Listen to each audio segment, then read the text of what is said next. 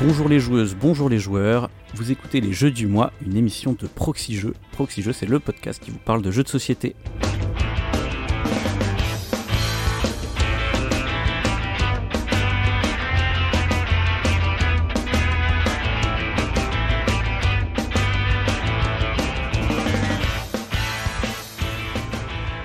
Je suis le pionfesseur et c'est un nouveau duo qui vous attend pour ce mois-ci dans les jeux du mois puisque je suis accompagné de Zéphiriel. Salut Zéphiriel.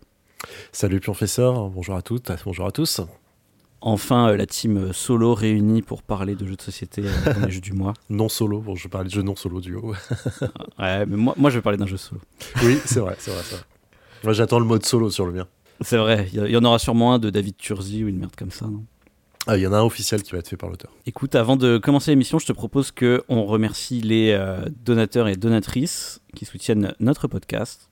Donc merci à 4-3, Pyrrhus, Benji B, Siol, Alès, El Pyro 50, Bobby Fada, Arnaud VM, Retro FX, Strugarek, Gernilolo et Frédéric Moulis. Merci à vous pour votre soutien. Et nous remercions aussi la Caverne du Gobelin qui nous soutient. La Caverne du Gobelin, ce sont quatre boutiques à Nancy, Metz, Pont-à-Mousson et Thionville, mais également un site de vente en ligne que vous pouvez retrouver sur la caverne du gobelin.com. Alors c'est- c'est pas le cas pendant qu'on enregistre, mais je crois que quand l'émission sortira, il y aura même une cinquième boutique, figure-toi. Ah ouais? Putain, ils sont chauds, hein À Toul, ouais, ils vont ouvrir une nouvelle boutique, j'ai vu ça. Et toujours avant de commencer l'émission, on va faire un très rapide retour sur les commentaires de l'émission précédente. C'était une émission euh, où il y avait Cyrus et Flavien qui présentaient euh, respectivement euh, Cat in the Box et Potage Sauvage. Alors il y a eu 7 commentaires, ce qui est plutôt dans la moyenne haute des jeux du mois, ça c'est cool. Alors on a Laurent36 qui a fait euh, quelques liens justement, euh, qui a partagé quelques liens sur euh, des, sites de jeux de pli et lui-même il parle de, quelques reviews de jeux de pli qu'il a fait, par exemple sur la bête ombrée ou des, jeux comme ça. Donc vous pourrez aller voir euh, les liens qu'il a mis dans les commentaires. On a également Raboul, alors il faut le dire longtemps parce qu'il y a plein de U, euh, qui disait, euh, qui avait un peu prédit que justement euh, cette émission sur les jeux de pli allait générer dix fois plus de commentaires. Et ben bravo, tu, avais raison effectivement. Et il trollait un petit peu en disant que l'Orcana c'était un, jeu de cartes collectionné euh, pas très intéressant et que euh, comment dire Dice Throne Adventure dont j'avais parlé n'était pas très intéressant. Bah écoute, tant mieux si tu n'es pas d'accord avec moi. Ensuite, on a Kalou qui a fait un petit message pour parler de Five Alive qu'il compare un peu à Potage Sauvage dans le sens où c'est aussi un jeu de pli avec un seuil, si j'ai bien compris. Donc euh, voilà, intéressant, vous irez voir, il a mis un petit lien également. Et Flavien avait répondu d'ailleurs que effectivement euh, il y avait bien une sorte de, lien avec Potage Sauvage. Eh ben écoute, euh, je vais commencer l'émission moi en te parlant de mon premier jeu qui sera Le Village.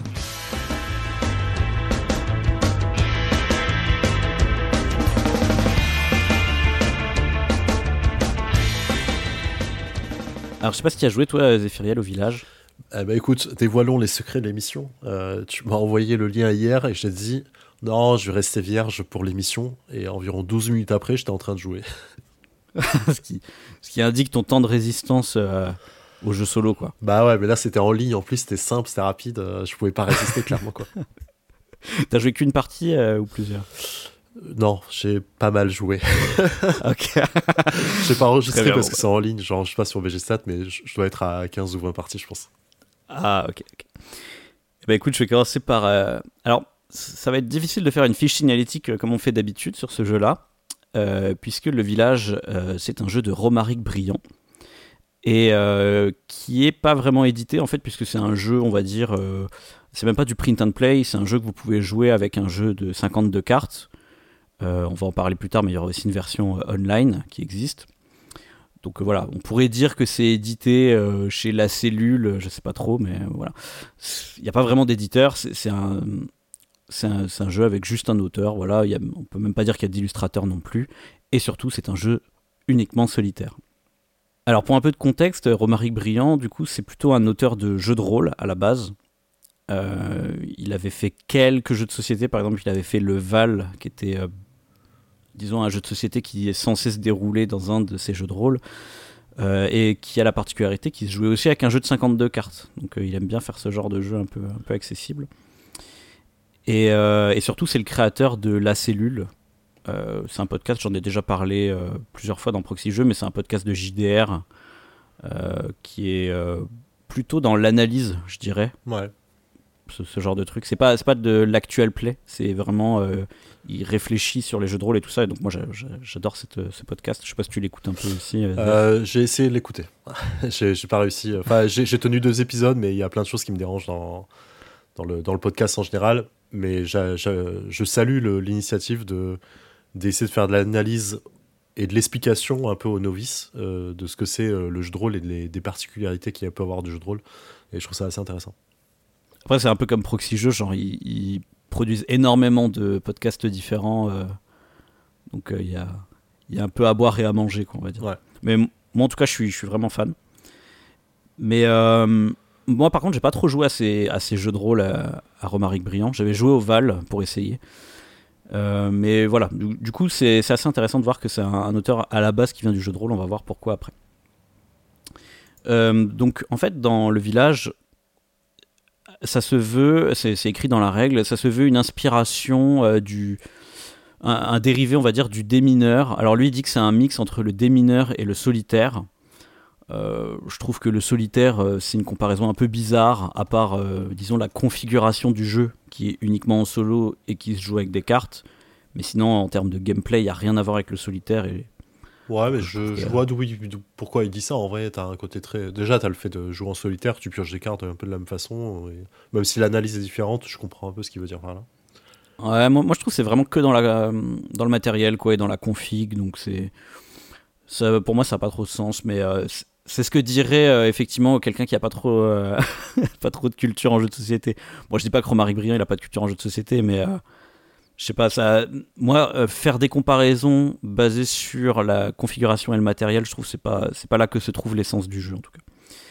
Par contre, la comparaison avec le, le, démineur, ça, je suis assez d'accord. Il y a effectivement un feeling du démineur dans le sens où ça va être un jeu où on va devoir révéler des cartes mais t'as jamais le droit à l'erreur si jamais tu révèles, euh, si jamais tu tues un personnage en fait dans, l'histoire suite à une explosion, et bah du coup tu, tu as perdu. Donc c'est un peu le même sentiment que quand tu joues au démineur, le, le jeu vidéo, puisque dès que tu touches une mine, t'as perdu. Donc il y a un peu ce sentiment là. Ouais, clairement. Euh, enfin moi les, premières sensations que j'ai eues c'est ça, hein, c'est jouer au démineur, euh, une autre une autre façon de jouer au démineur, mais plus agréable, je veux dire. Ouais. Mais justement là, là où c'est plus malin que le démineur, c'est que Ici, en fait, ça va pas être des cases qu'il faut éviter. Tu vois, dans le vrai démineur, quand tu cliques sur une mine, t'as perdu. Mm. Là, en fait, avoir les mines, elles font des explosions qui vont affecter les cartes, les cartes autour d'elles. Et il faut pas que ça tue euh, un innocent qui est représenté par les figures, hein, donc les valets, dames, rois. Donc du coup, c'est assez intéressant parce que ça rend le jeu un peu moins euh, random que le démineur déjà. Parce que dans le démineur, euh, juste en enquêtant, c'est-à-dire en cherchant tes cases qui te donnent des indices sur les autres cases, tu peux, euh, genre, dès le tour 1, tomber sur une mine et perdre la partie. Là, dans le village, il y a deux trucs. C'est que bah, déjà, l'explosion, je veux dire, même si, euh, admettons, tu, tu sais qu'il y a, il y a une, mine à un endroit, on va voir comment après, eh ben, tu peux quand même tenter de faire la mine parce que tu sais pas si le souffle de l'explosion va vraiment tuer un villageois ou euh, taper dans une case qui, qui n'est pas grave, quoi. Et surtout, l'autre truc important, c'est que tu as une pioche à côté. Et donc, au début, tu vas pas commencer à retourner les cartes, tu vas commencer à retourner des cartes de cette pioche qui vont te permettre de faire des actions, qui peuvent être soit aller regarder des cartes, soit les déplacer. Donc, je trouve que ça corrige le gros côté random qu'il y a dans le démineur. Donc, tu vas avoir déjà des infos, puisque tu peux aller regarder les cartes, ça c'est plus important. Donc ça, thématiquement, c'est comme si t'explorais un peu le village, enfin où tu vas demander des informations à d'autres personnes, en fait, c'est ça l'idée. Et euh, en même temps, tu auras du contrôle, donc tu as de l'information et tu as du contrôle, puisque tu vas pouvoir déplacer ces cartes. Et donc là où le démineur, c'était un jeu, euh, on va dire, de hasard et de déduction pure, c'est-à-dire tu fais ta déduction et à la fin, bah, tu sais sur quoi il faut que tu, il faut que tu cliques et sur quoi il faut que tu cliques pas. Euh, là, le village, en fait, il y a en final quasi pas de déduction. La seule déduction qu'il y a, c'est si tu comptes les cartes et que tu te dis, ok, combien il reste de trèfle, combien il reste de carreaux, tout ça. Mais en vrai, c'est purement un jeu de, de, stratégie. Alors, il y a du hasard aussi, mais les choix que tu vas faire sont des choix stratégiques. C'est pas, pas, pas du tout le même sentiment de jeu. Ouais, j'étais assez surpris justement pour, pour ça en fait. sur les premières parties, tu t'en rends pas compte qu'il y a de la strat et tu, tu dis il y a trop de hasard. En vrai, quand tu commences à comprendre le déplacement des cartes, tu dis ah putain, en fait, euh, il faut vraiment. Euh, enfin, le, coup de la pioche, c'est un peu du génie sur ce jeu, je trouve. Au moment, il y a un côté. En fait, il faut vraiment, faut vraiment que tu anticipes, en fait. C'est pour ça que c'est stratégique, tu vois. Mais euh, oui, oui, comme tu dis, c'est vraiment l'idée de la pioche qui rend le truc assez ouf. Et en plus de ça, il y a vraiment, je trouve, une, part narrative qui est, qui est, rajoutée à cette couche, parce que là, je parle de pioche, je parle de cartes, etc. Mais en fait, L'idée, c'est qu'on est en train de sauver un village. Alors, on sait pas trop pourquoi il y a des mines dedans. Hein, ça, on s'en fiche un petit peu. Mais l'idée, c'est quand même que tu vas euh, explorer. Alors, la pioche, ça s'appelle les collines. Voilà. Tu vas explorer les collines pour aller chercher d'autres personnes qui ont déjà réussi à s'échapper du village pour leur poser des questions et euh, leur dire Ok, il faut qu'on fasse ci, il faut qu'on fasse ça. Voilà les opérations qu'on peut faire pour essayer de sauver les personnes qui sont encore dans le village. Donc, en fait, je trouve que c'est une narration qui est euh, simple est très efficace. Genre, franchement, dans la règle, ça prend pas beaucoup de place. Euh, règle qui d'ailleurs est vraiment bien structurée, je trouve, parce qu'en fait, elle précise les éléments narratifs un peu au fur et à mesure. Hein, contrairement à ce qu'on a l'habitude dans les jeux de société où on a un gros pavé euh, euh, d'introduction et ensuite on a les règles. Ben là, en fait, au fur et à mesure des règles, il t'explique, il, te dit tiens, ben, quand tu révèles une figure, il va te donner une information. Tu vois, les éléments narratifs sont là pour justifier des points de règle, en fait. Euh, moi, ça me fait penser à des trucs comme euh, des jeux de Vladage Fatil qui font ça, où il essaye de, justifier un petit peu toujours ses, mécaniques par euh, un truc thématique. Quoi. Hum, hum.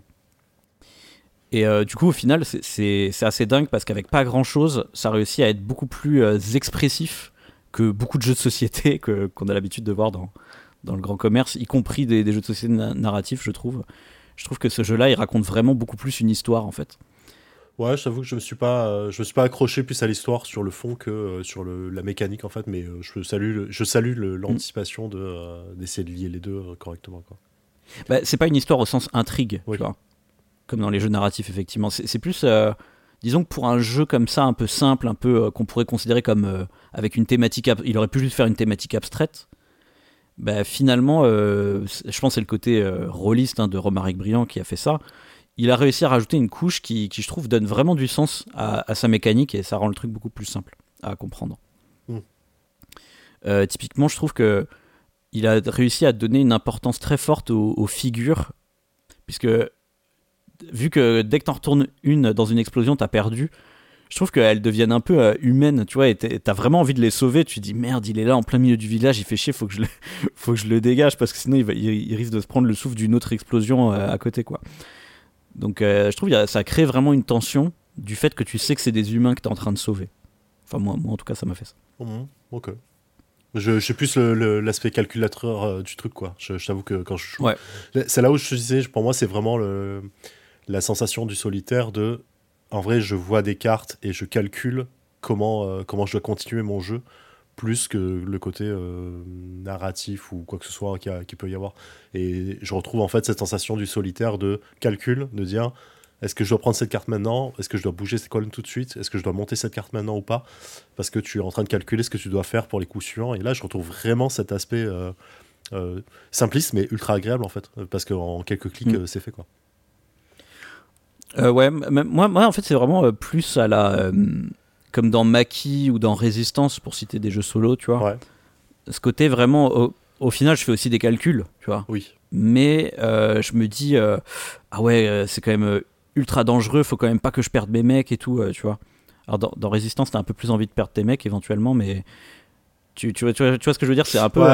Je, pense, je pense que dans Résistance, ou dans... enfin surtout dans Résistance que, par rapport à Maki, parce que Maki c'est que des meeples, mais dans Résistance, as, as une... tout le monde est nommé. C'est-à-dire, t'as as vraiment. Ouais, euh, ouais voilà. Euh, Rodrigue euh, qui est là et tu te dis, putain, j'ai pas envie de perdre Rodrigue sur ça, en fait. et je trouve qu'il y, y, a vraiment un aspect narratif vachement fort autour de ça.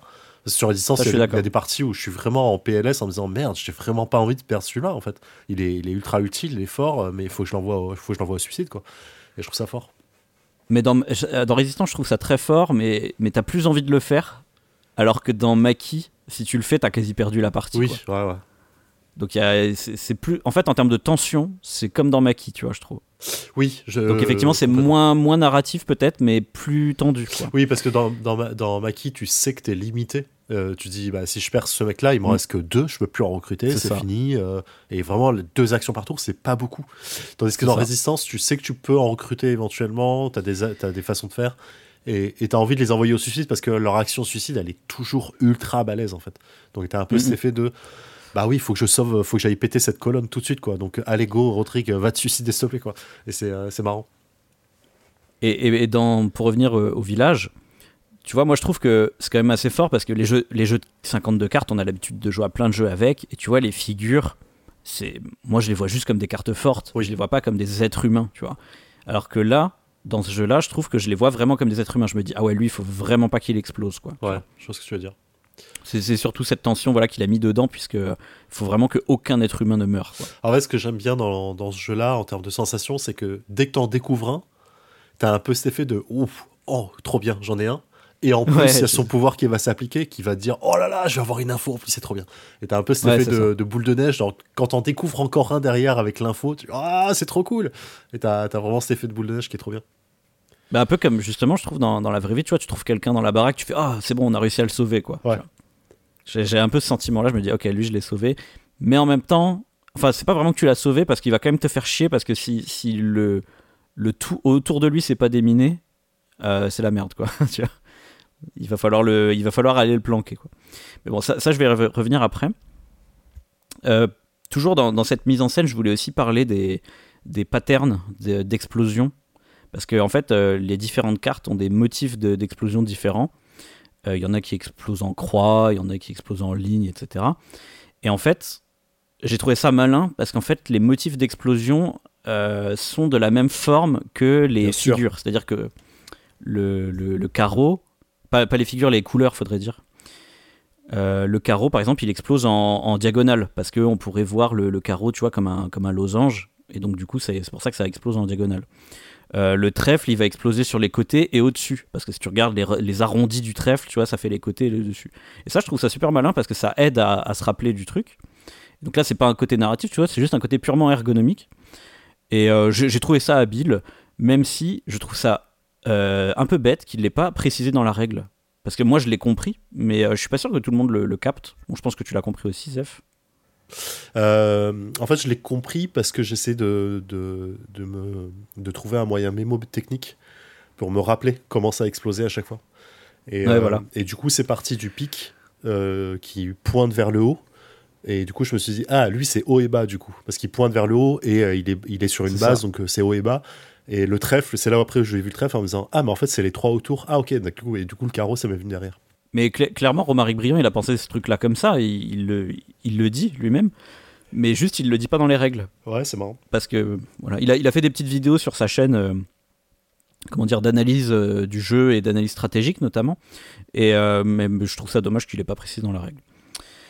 voilà, donc ça c'était juste pour parler de la mise en scène et un petit peu des mécaniques. Et donc en fait, ce qui est intéressant, c'est que tout ça, ça va créer un, petit cocktail, hein, le mélange stratégie et hasard là qui fait qu'on doit, euh, comme dans tout bon jeu de stratégie, j'ai envie de dire, on doit essayer d'observer ce qui va se passer, parce que les situations vont être différentes d'une partie à l'autre, et on va essayer de faire au mieux pour euh, diriger le jeu vers ce qui nous arrange. C'est-à-dire, en l'occurrence, dans ce jeu-là, il va essayer de, on va essayer de faire exploser les mines de manière à ce que ce soit le plus sûr possible, et euh, en même temps d'isoler les villageois euh, alors généralement on les emmène vers les bords du village pour qu'ils soient moins sujets aux explosions. Donc tu fais deux trucs en même temps, et donc c'est là que du coup tu vas avoir des choix stratégiques. Est-ce que euh, je dispose des mines pour qu'elles soient 100% sûres et que je puisse les faire exploser dans un coin où je suis sûr que ça va tuer personne? Ou est-ce que je priorise le fait de, de, de faire d'évacuer on va dire les gens du village rapidement pour les mettre dans un coin euh, sûr tous ensemble voilà même dans les choix de départ ou qu'est-ce que je vais révéler comme carte euh, qu'est-ce que je vais observer plutôt comme carte euh, Il y a pas mal de choix euh, qui, qui ont un impact en aval. Hein. Tu les fais en amont et tu, ça avoir un impact en aval. Donc c'est pour ça que je dis que c'est des choix stratégiques. Et donc, bah, vu, vu qu'il faut faire plusieurs choses en même temps, c'est pour ça qu'il y a des histoires de priorisation et que ça crée des vrais choix stratégiques que je trouve intéressants.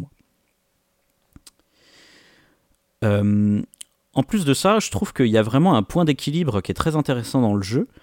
C'est qu'il t'oblige à prendre des risques à un moment donné. Ça, il, est très fort parce qu'il a, réussi à faire en sorte que ça doit être euh, statistiquement, euh, en termes de probabilité, il y a toujours au moins un moment où tu es obligé de prendre des risques. Alors peut-être pas toujours, tu vois, peut-être que tu peux avoir une game ultra chanceuse, mais en général, dans les parties, tu es obligé de prendre des risques. Et du coup, ce qui est intéressant, c'est que c'est pas forcément... Euh, parce que tu vas faire ta première partie, tu vas dire, ok, bah, il faut que je déplace les trucs pour faire que des explosions 100% sûres, 100% safe, quoi. Mmh. Et sauf que si tu fais ça, quand ta pioche elle est épuisée et que tu plus d'action, bah à la fin, tu as la moitié du village qui est encore face cachée et euh, dont tu ne sais pas ce qu'il y a dedans. Et là, tu te retrouves dans la merde parce que tu, tu, vas être obligé de faire des explosions un peu au hasard. Et donc finalement, le fait de ne pas avoir pris de risque plus tôt fait que tu as des risques qui sont pires plus tard. Et, et, donc, il y a tout un côté tempo dans le jeu où le but, c'est de trouver le meilleur moment pour prendre des risques en fonction de pas mal de paramètres, euh, à savoir les cartes qui restent dans la pioche, la, la, position des cartes qui ont été révélées, qui ont déjà explosé ou des choses comme ça, et où se trouvent les villageois. Et aussi la, la, direction des explosions. Aussi. Tu, arrives régulièrement à avoir euh, la pioche vide? Moi, je crois pas que ça, ça, me soit arrivé une seule fois encore. Mais euh. Ah, tu, veux dire que tu gagnes avant, toi? Je gagne ou je perds avant. Effectivement, ouais. Ah, bah, c'est parce que tu joues comme, comme une brute. Ah, peut-être, ouais.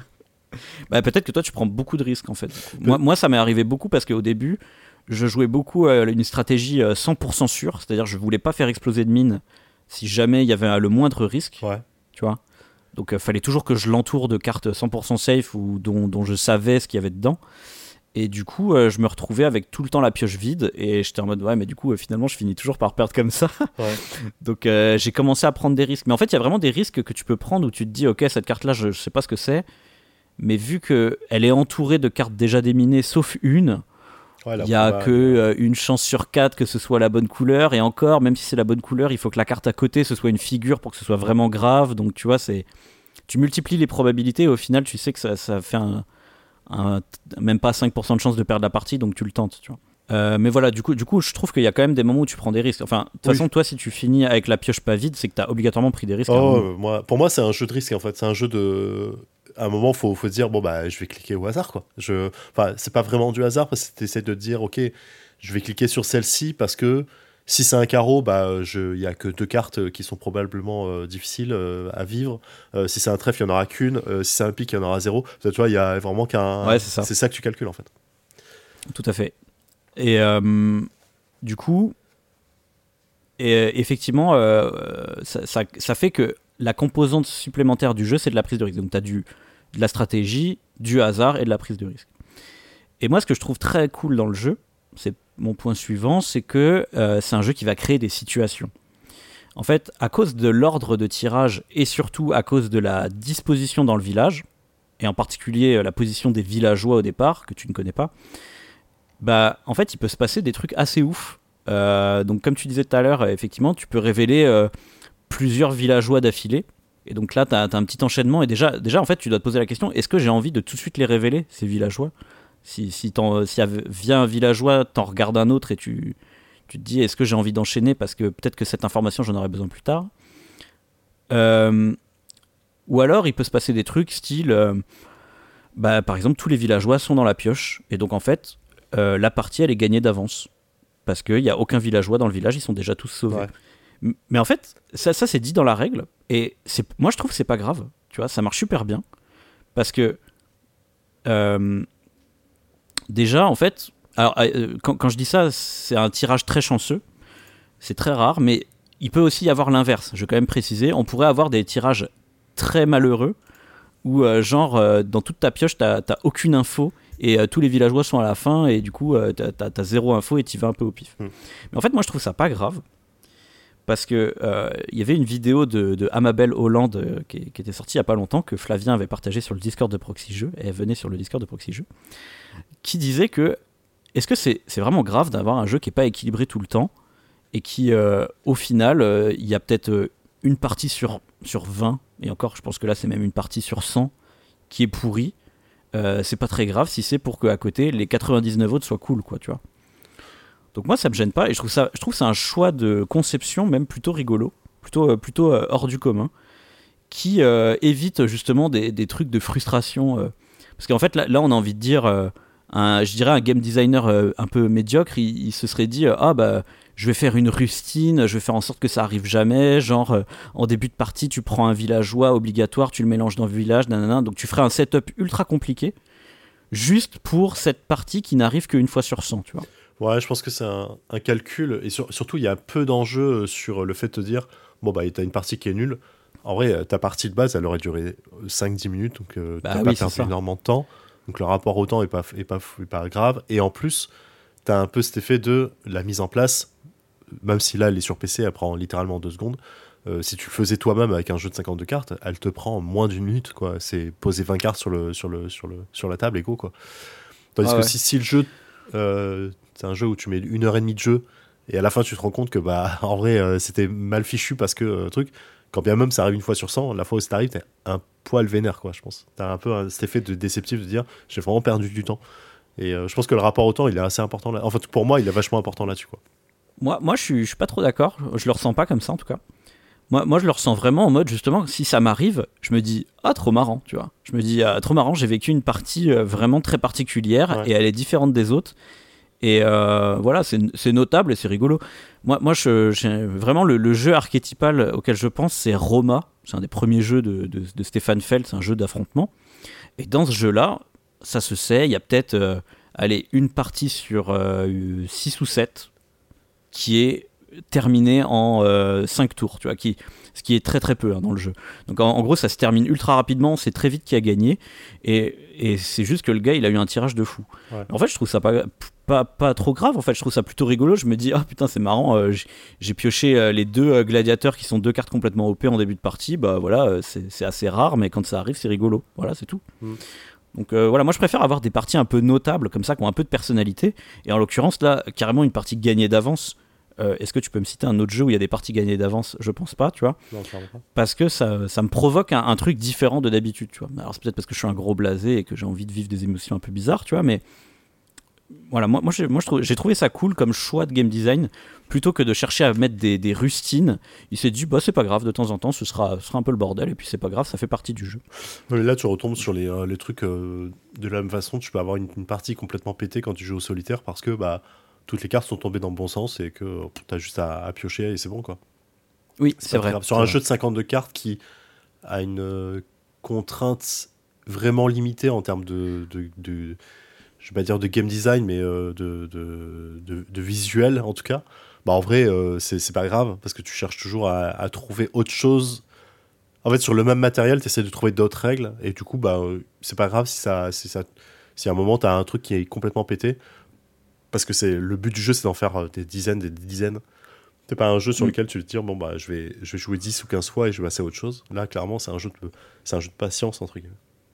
Après euh, dans le solitaire c'est l'inverse parce que c'est perdu d'avance alors que dans euh, dans le village ça peut pas être perdu d'avance c'est impossible. Ça théoriquement il y a toujours une manière de gagner même si voilà ça peut être statistiquement très bas.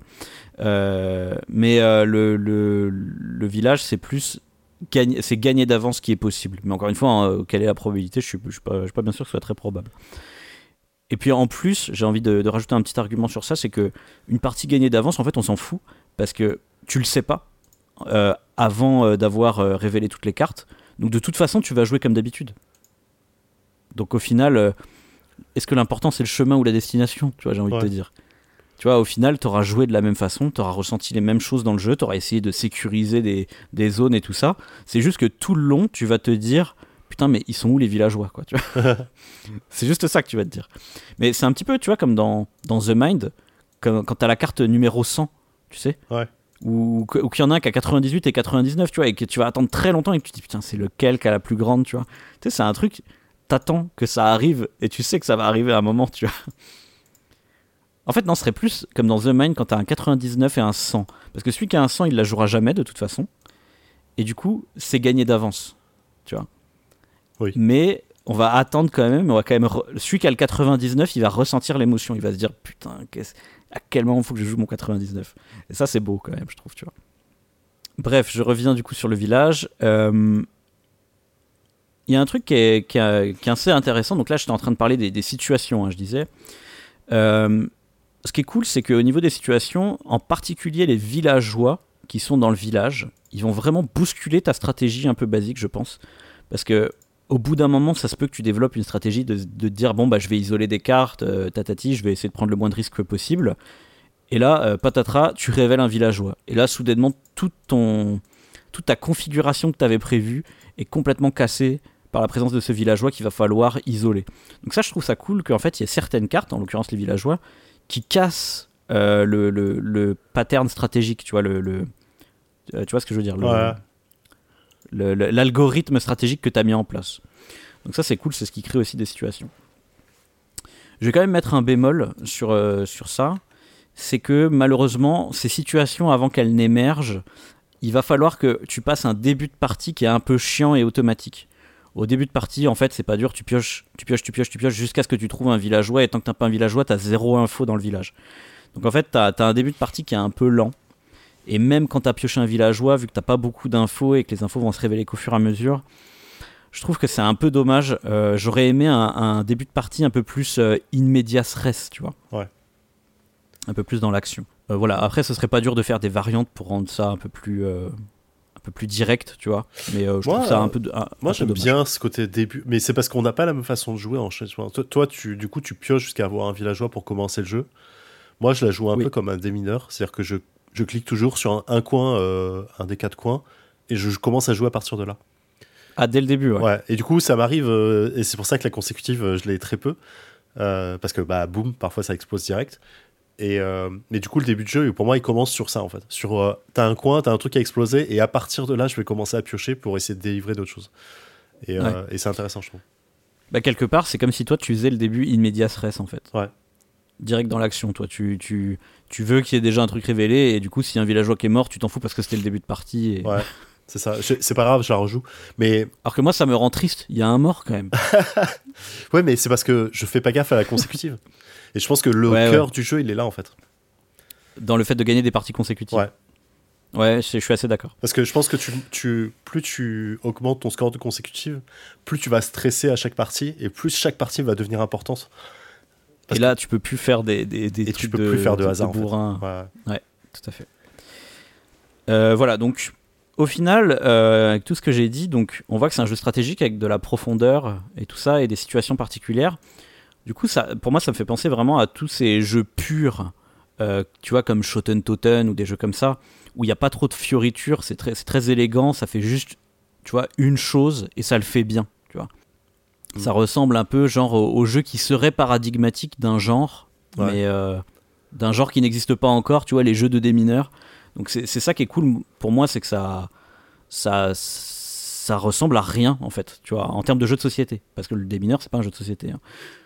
Et encore, même je trouve le démineur, ça s'éloigne encore de ce jeu-là. Donc c'est vraiment, un, le- le- pour moi, euh, un jeu très pur dans un nouveau style. Comme Shoten Toten, ça peut aussi être euh, vu comme un jeu un peu froid. Hein, euh, Peut-être que euh, ça manque un petit peu de, de variante, tu vois, pour, euh, parce qu'au bout d'un moment, je me dis, tu vas peut-être finir par avoir des stratégies un peu automatiques ou un, un petit sentiment de répétitivité. Et moi, j'ai acheté récemment euh, les fiefs de Norbois et Résistance. Ah putain, faut que je Qui- teste ces fiefs de Nordbois, ça a l'air trop bien. Et mais je- ces deux jeux-là, ils ont une particularité, c'est qu'ils ont de l'évolutivité. C'est-à-dire qu'ils ont tous les deux un petit carnet de, de missions, enfin de, de, de scénarios, Ouais. qui euh, modifient les règles et, et font comme une sorte de campagne, comme ça, où tu peux, tu peux faire tous les scénarios et, et à chaque fois, il y a des trucs qui changent. Quoi. Bah, moi, je pense que ça aurait été plus intéressant de faire ce genre de truc euh, dans le village, tu vois, qui... Alors peut-être qu'il le fera plus tard, hein, mais euh, de faire une sorte de, de mode campagne ou peut-être qu'après, je sais pas, il y a des, des formes de villages différentes. euh, peut-être que si je retourne un valet, une dame ou un roi, ça ne fait pas le même effet. tu vois, des trucs comme ça. Et euh, j'ai trouvé ça dommage parce qu'en en fait, il y a, des forums sur le site de Romaric Brillant pour tous ces jeux. Mais en fait, il n'y a pas de forum pour euh, le village. Il y en a pour tous ces jeux, sauf pour le village. Donc ça serait cool qu'on puisse y proposer des scénarios, peut-être fan-made ou des trucs comme ça. Euh, autre que...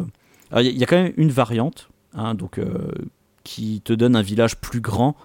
Mais euh, je suis pas sûr que ça change vraiment le, le feeling de jeu, ça rend juste le jeu plus difficile.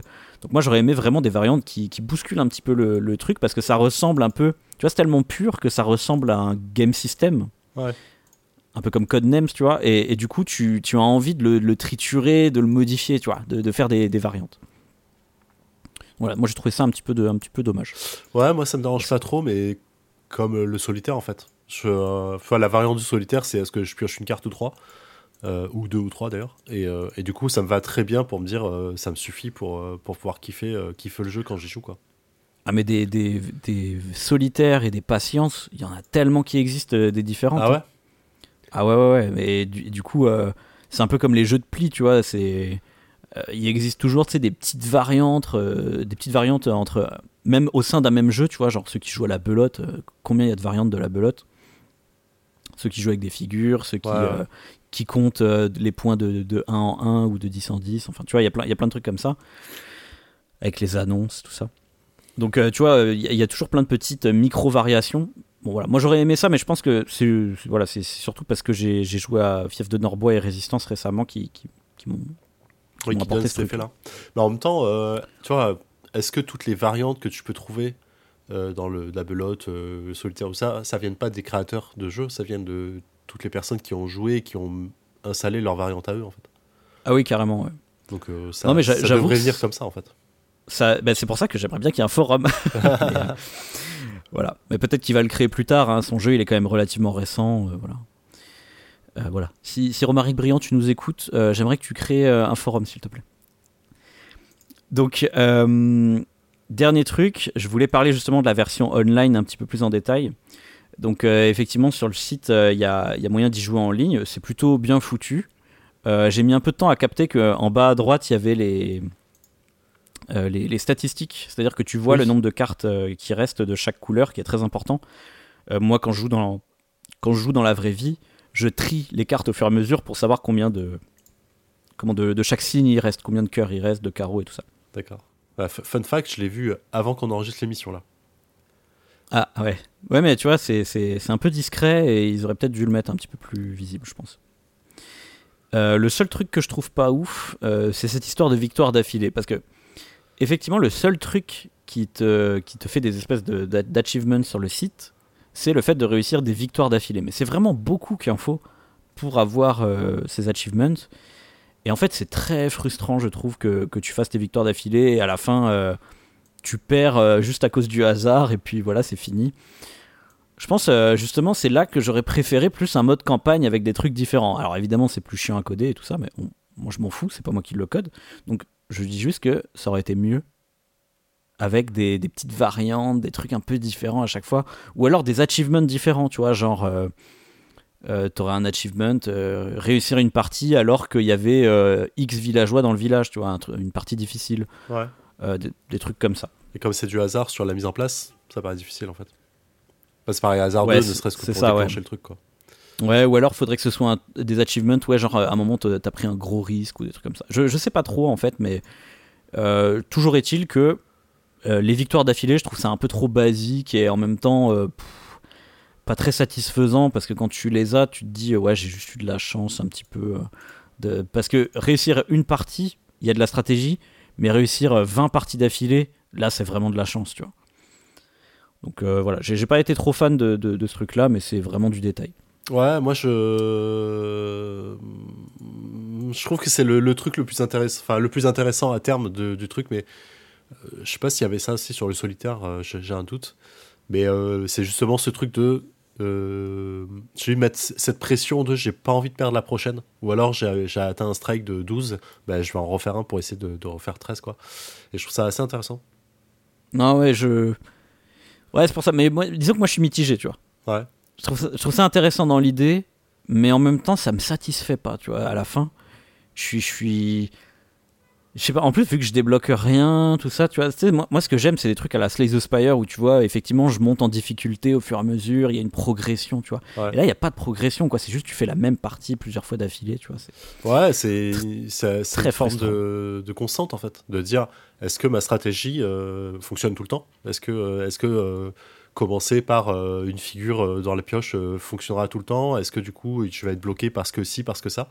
Et je trouve ça intéressant en fait de, de prendre. Parce que ça va, faire, ça va faire monter ta prise de risque en fait.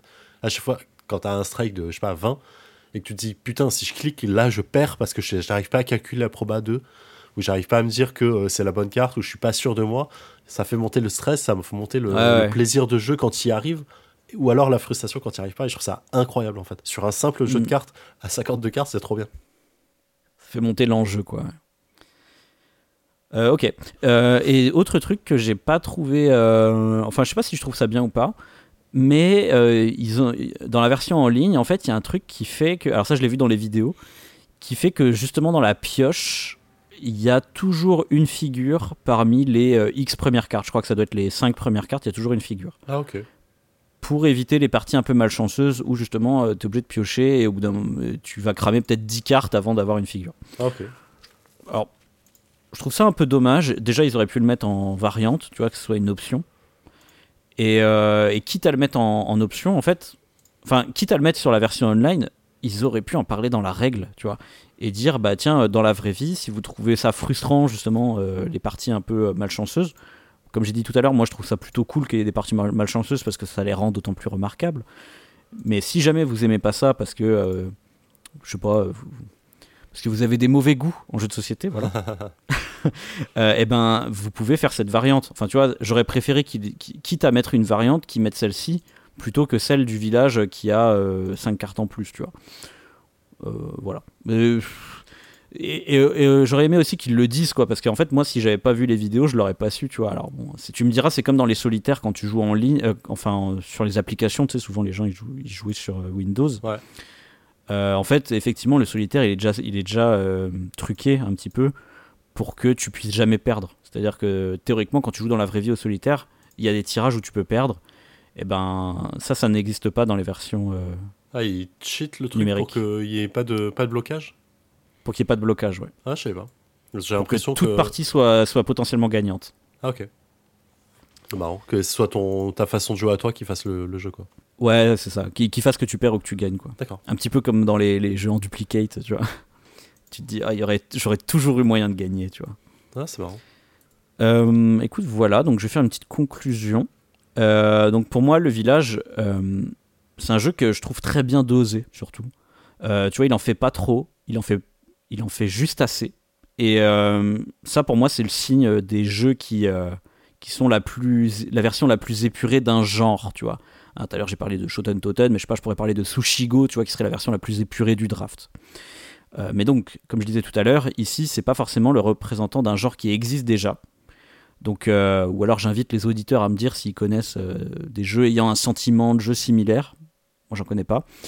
Et du coup, je trouve que c'est vraiment la force du village. C'est une proposition vraiment unique.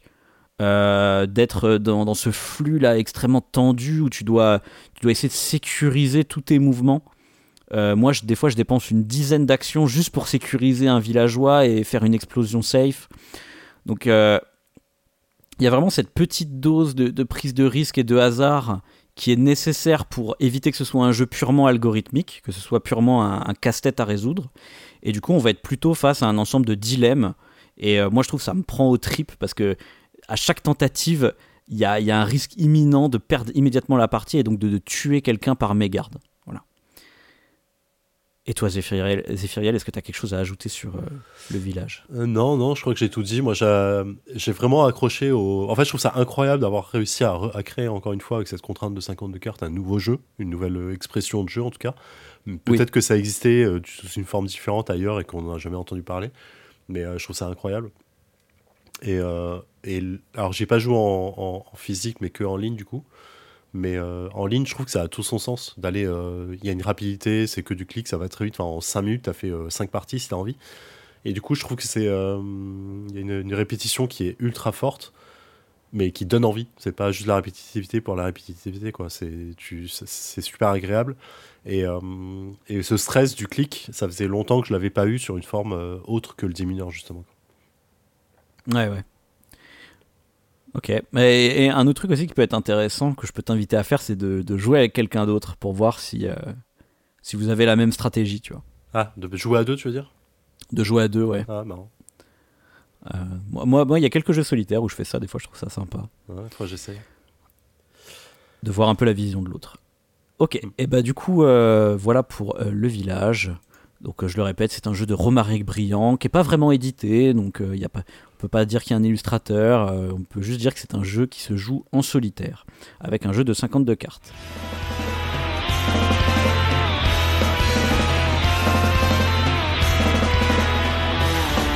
Et toi, Zéphiriel, maintenant, de quoi vas-tu nous parler? Eh bien, moi, je vais vous parler d'un jeu de cartes aussi, mais un jeu de cartes édité, bien sûr, parce que j'aime que ça. C'est pas vrai. Euh, je vais vous parler de, savoir ancien, de ancient knowledge, avec mon accent anglais euh, merveilleux. Euh, je vais faire l'affiche qu'il faut inlassablement faire. C'est un jeu édité par Yellow, c'est une création chez eux, c'est un jeu de Rémi Mathieu, dont c'est le seul jeu actuellement, illustré par Pierre Pless, Adrien, Adrien Rives et Emilien Rotival un jeu qu'on va trouver aux alentours de 34 euh, euros, si je ne pas de conneries, pour 2 euh, à 4 joueurs, 1 à 2 heures de partie pour 14 ans et plus. C'est un jeu de la, gamme Yellow Expert. Alors, Yellow Expert, je mets des guillemets sur le côté expert de Yellow Expert, mais c'est des jeux experts familiaux, on va dire, puisque des vrais jeux experts. oui, l'expert moins. Ouais, voilà, mais c'est, c'est un peu leur. Euh, ils le disent, hein, il n'y a pas de. C'est pas une insulte de le dire chez eux, quoi. Non, mais je vais dire, tu sais, après, après Familial Plus, tu as, t'as Expert moins, quoi. Exactement. Voilà. Euh, donc c'est plus des. En fait, je vais, je vais, rediviser le temps de jeu de 1 à 2 heures en disant que c'est plus une demi-heure par joueur. Et euh, ça se vérifie, euh, moi, dans mes statistiques. J'ai 6 mhm. parties à mon actif. la plupart en duo, c'est-à-dire à deux joueurs. J'en ai fait une à 4 et j'y reviendrai un peu plus tard. Donc dans Ancient Knowledge, euh, c'est un jeu de moteur en fait, un jeu à points, dans lequel euh, on va calculer nos points de victoire à la fin et on va savoir qui va gagner avec ça. Mhm. Et c'est un jeu dans lequel on va avoir un plateau de jeu avec une frise chronologique qui va de 1 à 6, des emplacements euh, sur notre plateau de jeu pour des artefacts, un autre emplacement pour le savoir perdu, et à partir de là, on va avoir une main de cartes qu'on va piocher en début de partie il y a différentes façons de commencer la partie. Soit on a des, euh, cartes de base quand on connaît pas trop le jeu qui nous facilitent le début de partie. Soit on va venir piocher euh, une dizaine de cartes et en défausser 4 pour en garder que 6.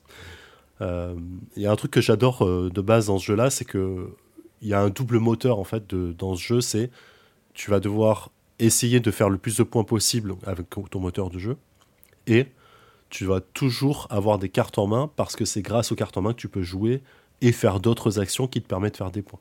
Et en fait, cette, ce moteur de pioche de cartes, euh, c'est un truc qui est un peu cher à mon cœur dans pas mal de jeux, notamment dans tous les jeux type Magic, euh, TCG, ce genre de choses. C'est que quand tu pioches, c'est un pouvoir incroyable dans le jeu. Et j'aime bien cette phase euh, de dire si j'ai pas de cartes en main dans, dans, dans Ancient Knowledge, bah, je suis un peu dans la merde aussi en fait. Je, mm. je vais pas pouvoir faire beaucoup d'actions à mon tour. Euh, il y a plusieurs actions possibles. Euh, grosso modo, on va tous jouer chacun notre phase de jeu, euh, puis c'est au joueur suivant et ainsi de suite. Le jeu s'arrête quand on a 14 cartes qui vont tomber dans l'oubli. Je vais y revenir.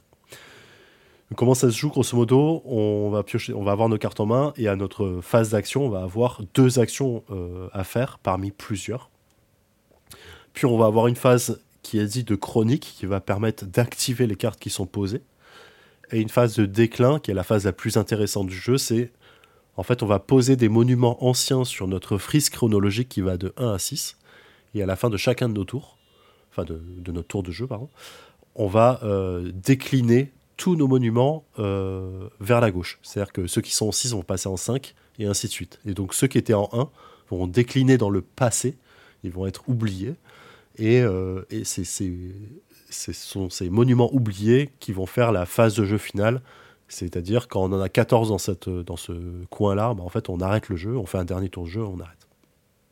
Les monuments, je vais revenir, il y en a plein de différents et plein de, plein de façons de faire différentes euh, pour, pour les mettre. Mais voilà, on va avoir plusieurs. Dans notre première phase d'action, il y a plusieurs actions possibles, donc on en fera deux parmi créer, c'est-à-dire prendre une carte de notre main et de la mettre sur le plateau de jeu, sur notre frise chronologique, ou sur emplacement artefact si c'est un artefact on va pouvoir apprendre. Il ça, ce sont d'autres cartes qui sont euh, au milieu de la table et accessibles par tous. Euh, c'est-à-dire, c'est des cartes qui vont, dans un premier temps, de niveau 1, euh, pouvoir nous apporter un petit accélérateur de jeu, piocher des cartes, enlever du savoir, je vais y revenir là-dessus aussi, faire différentes actions. Et en niveau 2, parce qu'il y a trois frises chronologiques avec deux niveaux 1 et un niveau 2, quand on peut accéder au niveau 2 sous condition, et ben ça va nous faire des points de victoire final. Euh, ça, c'est pratique parce que quand on arrive à la moitié du jeu environ, on va switcher euh, des cartes de niveau 1 vers du carte de niveau 2 pour accélérer le scoring de fin de partie. On a une action qui est excavée, excavée c'est-à-dire qu'on va utiliser les monuments qui sont passés dans l'oubli, qui, qui ont complètement décliné, et on va les, les taper comme à Magic, donc comme, comme des manas à Magic. Des terrains pour avoir de la mana, là on va les taper pour pouvoir aller piocher de la carte. Par contre, ça ne se détape pas naturellement, donc du coup, on a un effet de si je fais ça, je perds une action pour piocher des cartes, ce qui est un peu chiant, même si je peux en piocher plusieurs d'un coup. Mais du coup, bah, ce sera une action un peu unique parce que je ne pourrais pas le refaire au tour suivant, donc il faut faire attention quand tu veux le faire. Euh, il y a l'action fouiller qui est l'action de la loose, d'aller piocher une carte, c'est tout. Donc quand je disais que la pioche de carte est assez importante, c'est qu'il y a une action spécifique pour ça, qu'on ne peut plus rien faire à côté de ça, c'est qu'on a mal géré un peu le jeu. Et l'action archivée, c'est défausser des cartes de sa main pour aller euh, récupérer du savoir sur nos monuments. Le savoir sur le monument, c'est euh, dans des petits jetons qu'on va placer sur nos cartes de monuments au moment où on les place sur notre frise chronologique. Donc au moment où je crée un, monument, il y a plusieurs euh, informations sur, sur cette carte. Un, il y a une couleur de carte qui va parler d'une région en général. Alors je vais dire en général parce que en regardant les cartes, on se rend compte que les couleurs de cartes ne font pas référence à une région du monde mais ça aurait pu être le cas. Donc il y a des monuments qui vont être euh, orange, qui font un peu plus monuments euh, type aztèque ou mexicain ou, euh, maya.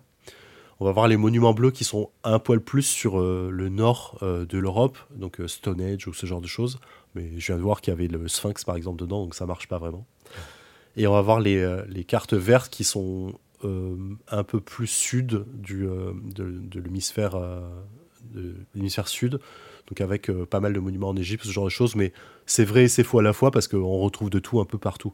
C'est juste que la couleur va donner un peu plus des directions de jeu, on va avoir des bleus qui sont un peu plus euh, interactives avec les autres, qui vont faire défausser des cartes aux autres, tout ce genre de choses. On aime ou on n'aime pas. Je trouve que ça jure un peu avec le type de jeu, c'est un des choses que je reproche un peu au jeu, mais j'y reviendrai. Et donc quand on pose cette carte-là, on va avoir un, euh, le numéro d'où on doit la placer pour la frise chronologique parce que toute carte a ce numéro-là. On peut la déplacer volontairement ou pas en défaussant d'autres cartes, mais c'est une action supplémentaire, c'est un, bonus, on va dire. Mais surtout, il y a deux, trois choses qui sont importantes. Un, il y a les points de victoire que va apporter la carte quand elle, arrive en phase de déclin, donc à la fin de la partie. Il y a euh, le texte de la carte qui vont créer le moteur de jeu. Ça peut être euh, piocher des cartes si, dans la phase de chronique, ça peut être euh, pour les, les, pour les monuments adjacents, faites ci, faites ça. Il y a de tout et un peu n'importe quoi, mais ça permet en fait d'essayer d'aller chercher des, directions de jeu. Et il y a ces savoirs.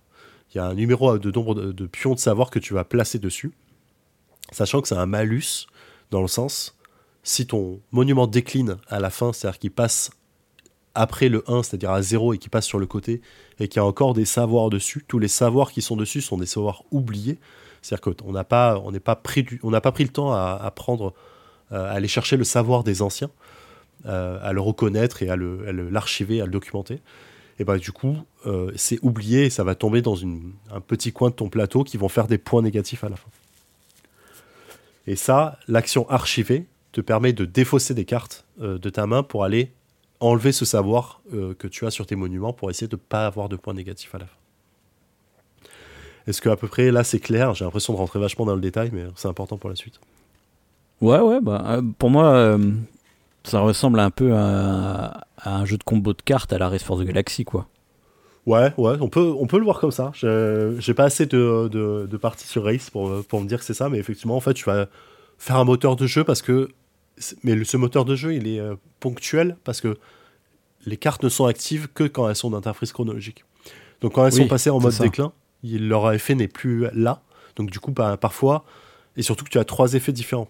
Tu as l'effet des cartes qui sont infinies, c'est-à-dire tant qu'elles sont dans ta frise, elles font leur effet à tous les tours. Il y a mm. les cartes qui font leur euh, effet uniquement euh, pendant la phase de chronique, c'est-à-dire après tes actions. Et il y a la phase de déclin, et là, il y a certaines cartes qui vont s'activer que pendant la phase de déclin. Et tu as une quatrième catégorie de mm. cartes qui s'active uniquement, enfin tu as même deux autres, tu en as une qui s'active uniquement en fin de partie parce que c'est du scoring, et tu en as une qui s'active qu'à la pose de carte. Donc tu as quand même pas mal de choix là-dedans. et c'est un des reproches que tout le monde fait un peu au jeu, c'est il y a beaucoup de cartes à lire au début, il y a beaucoup de choix à faire, et du coup, c'est un jeu qui est très très sujet à l'analyse paralysis de euh, je sais pas quoi faire à bon tour parce que j'ai beaucoup de choses à faire. j'ai beaucoup de ah possibilités en tout cas. Ah, parce que tu as, beaucoup de jeux où euh, tous les jeux avec des cartes uniques comme ça, c'est un peu le reproche qu'on peut faire hein, euh, depuis Magic, hein, qu'il faut lire les cartes la première partie. néanmoins, je, je, je, dirais pas que c'est de l'analyse paralysis forcément. Euh, parce que ça peut être juste, tu prends du temps pour lire les cartes, alors que l'analyse paralysis, c'est vraiment, euh, tu es face à beaucoup de choix et tu ne sais pas lequel faire parce que tu dois calculer, parce que tu dois euh, en fait, le pour et le contre. J'ai l'impression qu'il y a deux phases là-dessus. C'est un phase de lecture et de compréhension des cartes, et la deuxième phase de analyse paralysis de. Ah, donc il y a les deux. dans quelle direction je vais aller dans le jeu Quelles sont les cartes qui sont les meilleures pour moi Est-ce que je vais, si je pose cette carte qui me rapporte 12 points, je vais avoir le temps d'enlever les, euh, les, savoirs anciens dessus et comment je vais me prendre? Ah ok, avec cette carte et cet artefact, ça peut m'aider. Combien de tours ça va me prendre? 1, 2, 3, 3, ah, ça sera pas assez, ainsi de suite. Et en fait, tu as beaucoup de choses autour de ça. Et en vrai, si tu veux rentrer dans cette phase de calcul, tu peux le faire vraiment longtemps. Dans le sens, mm. euh, calculer des lignes un peu comme aux échecs et te dire, ok, euh, si je pars sur ce type d'artefact avec ces deux artefacts que j'ai en main, enfin ces deux monuments et cet artefact, est-ce que ça va m'apporter à 7 points par rapport à cette ligne-là euh, si je défausse ça et ainsi de suite. Donc je trouve que c'est euh, assez profond là-dessus, mais tu peux aussi le faire un peu plus en dilettante et, et jouer assez rapidement et trouver ton plaisir de jeu quand même. Ok, ouais. Euh, sachant qu'il y a un truc qui est intéressant, que c'est la limite de cartes en main. à tout moment, tu ne peux avoir que 10 cartes en main. Ça veut dire que si j'ai 8 cartes et que je dois en piocher 3, je vais en piocher que 2. La troisième, elle est perdue. Donc tu as un effet aussi de je vais pas choisir les cartes que j'ai en main quand je pioche, c'est je dois toujours faire attention à ne voir que 10 cartes en main maximum quand je vais piocher parce qu'il y a des, phases où tu vas piocher beaucoup de cartes d'un coup. Et du coup, c'est euh, assez intéressant cette limitation-là. Je sais pas si ça a été fait pour dire éviter de perdre du temps à tout lire et à essayer de choisir encore, ou juste c'est un hmm. effet de contrainte de dire bah non, voilà, à toi de choisir quand tu vas piocher. Quoi. Ouais, ça c'est. C'était un peu ce qui se faisait avant je sais pas, moi je pense à, à War, jeu obscur que pas grand monde connaît, mais, mais où il y, a cette limite euh, stricte en fait, tu vois, et tu... C'est venu plus tard, euh, ce délire de euh, tu pioches plus que ta main et ensuite tu, tu redescends à une limite de carte. Bah, c'est venu avec Magic, hein, j'ai un peu l'impression. Ouais, je sais pas. Je... Moi, je trouve ça intéressant parce que enfin, ça donne plus de choix quand tu pioches 12 cartes et que tu vas devoir défausser deux, évidemment, mais euh, du coup, ça te... il y a moins de contraintes euh, sur, euh, sur la façon de jouer, j'ai l'impression. Ouais, c'est clair. Alors que c'est en vrai un, peu une fausse contrainte. Hein. Genre, quand t'es à 10 et que t'as pas pioché les deux, t'as pas de contrainte non plus parce que tu pioches que as, ce qu'on t'a donné, mais j'ai l'impression que intellectuellement, on t'a donné une contrainte supplémentaire de dire attention quand tu pioches, alors qu'en vrai, tu dois juste faire attention à ça, point barre, quoi. Hmm. Et c'est assez intéressant. Euh, donc voilà, comment, euh, bah, comment se déroule le jeu, je l'ai expliqué, finalement ça va être euh, un moteur de jeu, donc tu vas avoir, des, tu vas avoir en fait un mélange entre bien jouer ses actions, sachant que devant toi, tu n'as pas qu'une seule ligne de chronologie, tu en as deux, l'une au-dessus de l'autre.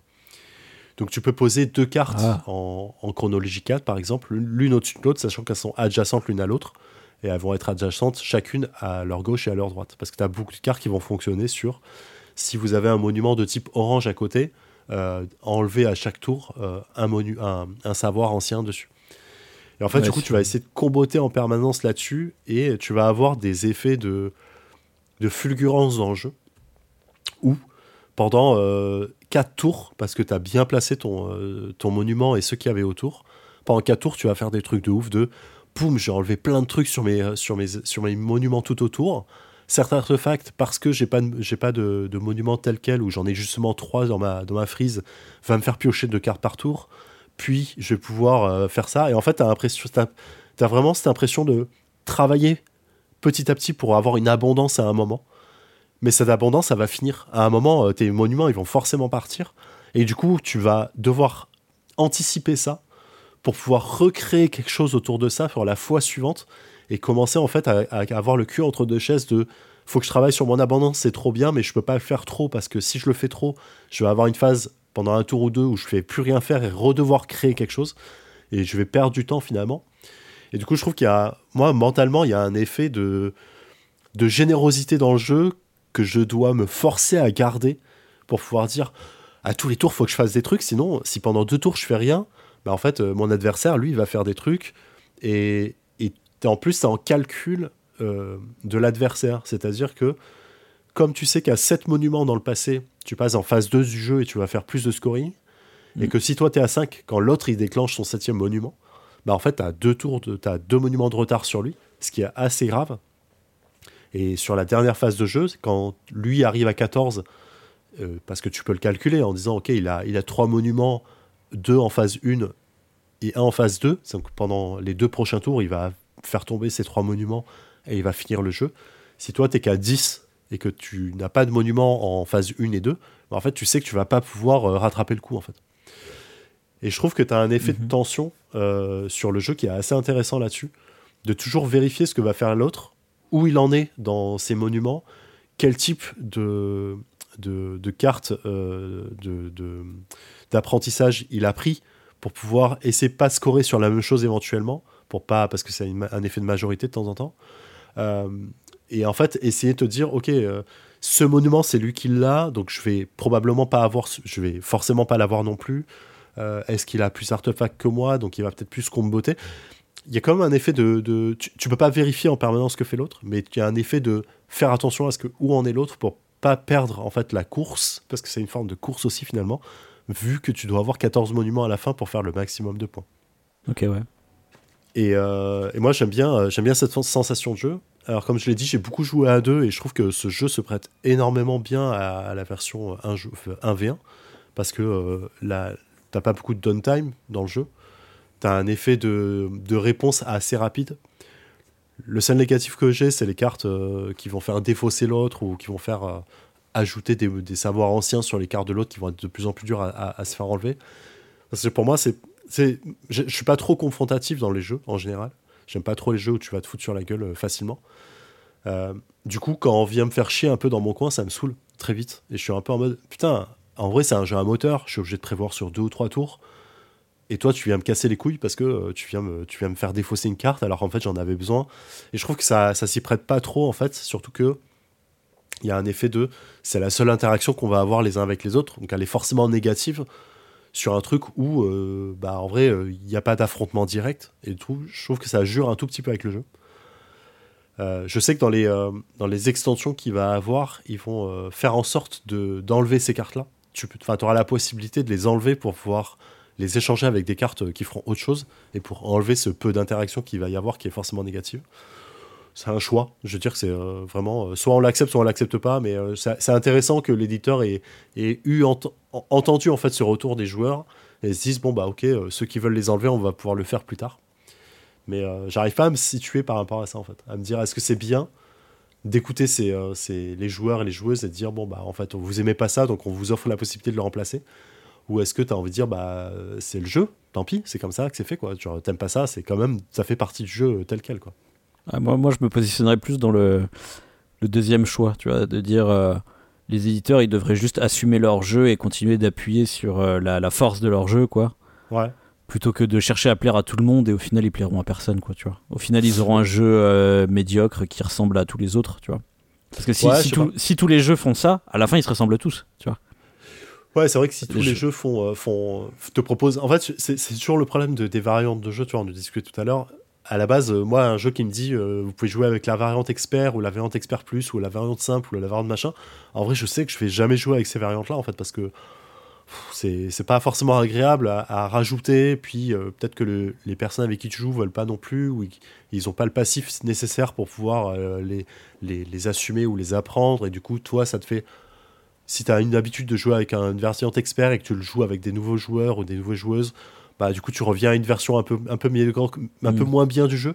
Et du coup je suis, toujours un peu gêné sur ce genre de choses et du coup là je suis un peu entre deux queues entre deux chaises en disant en vrai ces cartes moi quand je joue elles me font chier, mais ça fait partie du jeu. Ouais. Et, et du coup j'ai envie de me dire j'aimerais bien une, une, variante où elles y sont pas, mais je me dis ouais, mais l'auteur il a pensé le jeu comme ça, c'est dommage de pas accepter en fait ce qu'il a fait. Donc je suis un peu le cul entre deux chaises là-dessus quoi. C'est pour ça que les, les, les, modes évolutifs et les scénarios et tout ça, et tout ça, ça marche très bien dans les jeux solo. Parce que bah, toi, euh, tu t'as pas à te réadapter à d'autres joueurs vu que c'est un jeu solo. Quoi, Exactement. Mais euh, après, moi, je. Enfin, moi, a priori, j'aime bien l'interaction comme ça parce que justement, dans, dans ces jeux-là, ce que j'aime bien, alors après, je sais pas, moi, moi j'y ai pas joué à Shot Knowledge, donc j'ai pas d'avis.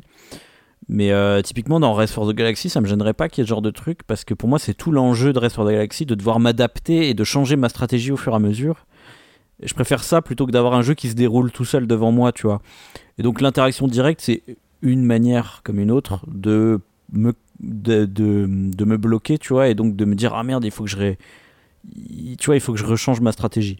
Même si après ça dépend comment c'est fait, hein, parce que si c'est juste euh, comment dire, si c'est juste de l'interaction directe pour de l'interaction directe et qu'en vrai ça change pas grand chose, euh, tu vois, je m'en fous aussi, quoi. Ouais, c'est pour ça que je te dis là, j'ai l'impression que ça jure un peu parce qu'il n'y a pas de. Même, même thématiquement, il n'y a rien qui justifie le fait d'aller euh, emmerder les autres, toi. Genre, tout ce que tu fais, c'est aller euh, découvrir des anciennes civilisations et des, anciennes, des anciens monuments d'anciennes civilisations. Bah, je pense qu'ils ils ont dû le faire parce qu'ils se sont dit ah sinon les gens ils vont nous dire que c'est du multiplayer solitaire, tu vois. Ouais, il faudrait que j'en parle avec l'auteur. Euh, j'ai déjà parlé avec lui, je, vais venir après. Il faudrait que j'en parle avec l'auteur pour savoir comment c'est venu en fait. Est-ce que ça a été une volonté de se dire, euh, tiens, on a envie de faire un truc un peu plus interactif parce que. Ou est-ce que ça a été vraiment dû penser thématiquement que je vois pas Mais, euh, mais mm. voilà, c'est vraiment ce truc-là de. En vrai, on est chacun dans notre coin en train de déterrer un ancien monument. C'est vraiment la thématique du jeu. Et, et du coup, c'est dommage de, de, de, se donner. On, tu vois, on n'est pas des équipes qui essayent de d'avoir le meilleur papier ou la meilleure découverte ou un truc comme ça. Et là, ça justifierait un peu de se mettre un peu dans des bâtons dans les roues. Mm. J'ai pas l'impression que ce soit ça, donc c'est un peu dommage. Mais c'est un, un, détail sur tout le reste du jeu, hein, clairement. Euh, donc je sais, pour moi, le jeu il fonctionne très bien à 2. J'ai pas joué la, à 3, c'est le seul, euh, seul paramètre que j'ai pas fait. Mais euh, j'ai essayé la version à 4 et j'ai une histoire assez marrante là-dessus. Donc je l'ai testé à 4 avec des potes. On y a joué, la partie a duré 2 heures et quelques. Donc on était euh, vraiment dans la demi-heure de, par joueur, euh, ce, qui est, ce qui est plutôt correct là-dessus. Mais clairement longue. Enfin, vraiment, euh, moi, deux heures de jeu où tu joues finalement qu'une demi-heure, ça, me rend ouf quand je fais le calcul de me dire bah, j'ai passé une heure et demie à rien faire. c'est mon cas, je sais que c'est pas le cas de tout le monde, et vraiment, c'est ma sensation de jeu là-dessus. C'est pour ça que la version de deux joueurs est toujours plus intéressante pour moi. Mais du coup, j'ai joué on a joué à 4 et le lendemain, j'ai eu un, message sur Facebook de, de l'auteur qui m'a envoyé un, un, DM en disant Tiens, j'ai vu que tu avais joué à 4 au jeu. Alors, je sais pas comment il l'a vu. Enfin, je sais comment il l'a vu parce qu'il regarde sur BG Stats, donc il doit regarder des trucs qui joue à son jeu. il, chope, tout le monde sur BG Stats qui joue à son jeu, les gars. Ça a fait un peu stalker, mais je trouvais ça trop mignon parce que il y a un côté très. Euh, euh, j'ai envie de voir si les gens s'amusent ou j'ai envie de voir qui joue à mon jeu, s'il est joué, s'il apprécie. Et je trouve ça ultra cool en fait. Sachant que sur BGG, euh, il, je crois qu'il est à 7.1, 7.2, je crois, le jeu. Que il est quand même assez appréciable. Euh, et du coup, il m'a dit il faut, faut pas jouer à la version 4 euh, joueurs, elle est beaucoup trop longue, on le sait. et du coup, tiens, je te donne une version où quand tu joues à 4, c'est avec ces règles-là qu'il faut jouer. Donc, des versions, une version officielle du jeu qui se joue en équipe. Donc, du coup, tu es en 2v2. Euh, un peu comme un troll à deux têtes à Magic. Et du coup, euh, finalement, tu, les deux, deux joueurs, enfin une équipe de deux joueurs font un tour et ainsi de suite et on enchaîne. Et du coup, ça accélère un petit peu la partie. J'ai pas eu le temps de la tester, ça m'embête un peu. Je devais le faire euh, vendredi soir, on n'a pas eu le temps. On a joué à d'autres choses. Mm. Mais du coup, j'ai relu ça et j'en ai discuté un peu et j'ai l'impression que la, la, la, version de ce que j'ai entendu fonctionne pas trop. ça fait vraiment rustine, un peu collé sur, sur le truc de on a vu que le 4 joueurs était trop long. Euh, et du coup, ça assume un peu moins le côté, bah, c'est un jeu expert, donc ça doit prendre du temps quoi qu'il arrive. Euh, et du coup, je trouvais ça un peu dommage, mais je, je, vais je la testerai bien un jour quand même pour, pour me faire mon avis quoi qu'il arrive. Mais du mhm. coup, je me suis demandé s'il n'y avait pas une version à faire de euh, finalement le peu d'interaction qu'il peut y avoir, c'est du négatif. Pourquoi tout le monde ne fait pas son action en même temps? Et finalement, tu vois, chacun fait son action dans son coin, mais ça marche pas mhm. vraiment parce qu'il y a l'écart de, de, d'apprentissage euh, que tu dois aller chercher, donc euh, tu vas empêcher les autres de les avoir, ainsi de suite. Mais du coup, je trouve que c'est un peu dommage euh, de, de pas trop assumer ce côté, bah, c'est un jeu long, c'est pas grave, en vrai. le seul truc long que tu vas avoir dans le jeu, c'est lire les cartes. Et ça, dans tous les jeux où il y a des cartes, bah, c'est comme ça, ça prend du temps. Et je trouve que c'est le plaisir de jeu de découvrir un peu le truc. Mais c'est mon, mon, mon, point de vue là-dessus. Et je peux comprendre que les gens qui doivent lire 10 cartes au début de la partie trouvent ça long c'est que vous avez jamais joué à Magic et c'est dommage. Ouais, c'est ça. moi, moi je, trouve, je, trouve ça, je trouve ça très excitant quand euh, il y, a du texte sur les cartes parce que euh, je me dis, s'ils n'ont pas pu résumer les effets avec juste des icônes, c'est que les cartes ont de la personnalité. Ouais. Ouais, je suis ça, m'excite toujours un peu de me dire ah ouais la carte elle a un pouvoir tellement unique qu'ils ont été obligés de mettre un texte. Tu vois. Bah, il y, a des- il y a des choses qui se. Il y a, des types de cartes qui se répètent, mais grosso modo, chaque carte est unique, quoi. Et ça, euh, bah, je- du coup, je trouve ça. Moi, je trouve ça bien, en fait. Moi, je prends j'ai pris plaisir la première partie. Mais à, mais à contrario, ça faisait longtemps qu'on m'en parlait. Euh, et j'avais eu beaucoup de retours, et positifs et négatifs. Mais le gros retour négatif qu'on me faisait, c'est Oh, il y a beaucoup de cartes à lire quand même, c'est un peu chiant. Et du coup, je m'étais un peu préparé à ça. Et quand je l'ai joué la première fois, j'étais en mode Ça va, les gars, on a 10 cartes à lire. Et après, tu vas piocher les cartes deux par deux au mieux. Et c'est pas très grave. Genre, euh, tu sais déjà ce que tu as en main. Et en moyenne, tu as 5, cartes dans la main. Ça va, quoi. C'est plus de Mm. l'analyse de ce que tu vas poser, plus que lire des cartes et comprendre ce qu'elles font. Parce Oui, qu'en vrai, la compréhension des cartes, elle est vraiment très rapide. Et du coup, j'ai trouvé ça un peu. euh, peut-être un peu de mauvaise foi de la part des gens, je me rends pas compte. Mais, mais peut-être parce que j'étais dans un mindset euh, négatif à la base, donc ça m'a surpris positivement. Je- J'essaie Oui. de faire attention à ça, quoi. Et je trouve qu'en plus, il y a des cartes qui sont ultra pétées et il y a un côté, encore une fois, très agréable à les jouer en fait. Il y a des cartes qui disent euh, tu joues celle-là, tu vas péter trois ou quatre artefacts que tu as devant toi pour accélérer sa, sa façon de jouer. Et du coup, ça renouvelle encore une fois ton expérience en disant Ah, c'est trop cool parce que je vais pouvoir reposer de nouveaux artefacts, sachant que ceux-là, ils me servent plus à rien parce que j'ai changé un peu mon moteur de jeu pendant la partie. Et du coup, je trouve que des, jeux qui te proposent de changer sensiblement, on parle pas de renouveler complètement le, le moteur de jeu en plein milieu, mais changer sensiblement ton moteur de jeu en plein milieu de la partie parce que t'as plus les mêmes cartes en main ou tu vas dériver dans les couleurs des cartes du coup pour pouvoir faire autre chose. Bah moi je trouve ça cool en vrai. Il y a très peu de jeux qui te permettent ça en plein milieu sur une heure, euh, une heure de jeu quand tu joues à deux, de dire bah ok euh, maintenant je vais aller plus vers les couleurs bleues parce que j'ai envie de gêner un peu l'autre ou parce que euh, j'en ai besoin pour du mon scoring de fin ou parce que tu vois. Et je trouve ça euh, super fort en fait comme, euh, comme truc. Ça reste de la pioche de cartes mais, euh, et du hasard donc, mais c'est intéressant. Et euh, le positif que j'ai à dire qu'il faut jouer à deux joueurs plutôt qu'à quatre, c'est qu'il y a beaucoup de cartes dans le jeu. Et à deux, tu vas pas cycler tout le deck de cartes. Tu vas faire que la moitié environ. Et du coup, tu as un peu cet effet de Oh putain, il me reste pas mal de choses à voir. Et à la prochaine partie, je verrai d'autres cartes. Et ça, c'est intéressant. Mm. Et, euh, et voilà. Moi, j'attends énormément les extensions. Euh, je sais qu'il y en a une qui va sortir qui va donc enlever ces cartes un peu interactives, mais surtout qui va apporter du solo. Et ça, c'est un truc que j'attends énormément parce que pour moi, c'est un jeu, euh, il y a tellement peu d'interactions et tu as tellement envie de jouer tout le temps en disant Ah putain, je vais poser ça pour faire ça, pour euh, déplacer ce monument en place 6 pour qu'il reste plus longtemps en jeu et ainsi de suite. Ou déplacer celui-ci en, place 1 pour qu'il me score direct. Que euh, pour moi, c'est du solo. Il y, a, un côté très, très envie de faire un moteur solo autour de ça. Et, euh, et du coup, j'attends vachement ce, truc-là. Euh, que dire d'autre? Euh, Je trouve que la thématique, elle est vraiment cool autour de ce truc, parce que toutes les cartes sont vraiment uniques, et donc il y a un énorme travail de recherche sur le, les monuments qui existent de par le monde pour pouvoir euh, les, les mettre, le- mettre leur nom, les mettre en image. Parce qu'il y a des trucs qui sont assez, assez cool. Ah mais c'est des vrais monuments du coup. Ouais, alors Ouais. j'ai l'impression que oui, j'imagine pas que au, au plein milieu du truc, ils sont allés inventer des monuments. Euh, mais les, alors, je pense, je sais pas si les artefacts existent vraiment, mais euh, les aliments de Karnak, par exemple, existent vraiment. Euh, le sphinx de Gizeh existe, euh, les tombes des géants existent, euh, les menhirs de Monteneuf existent aussi, Petra existe. Tu vois, je suis en train de, lister les cartes. Donc du coup, je trouve que c'est, y a un travail de recherche assez incroyable là-dessus.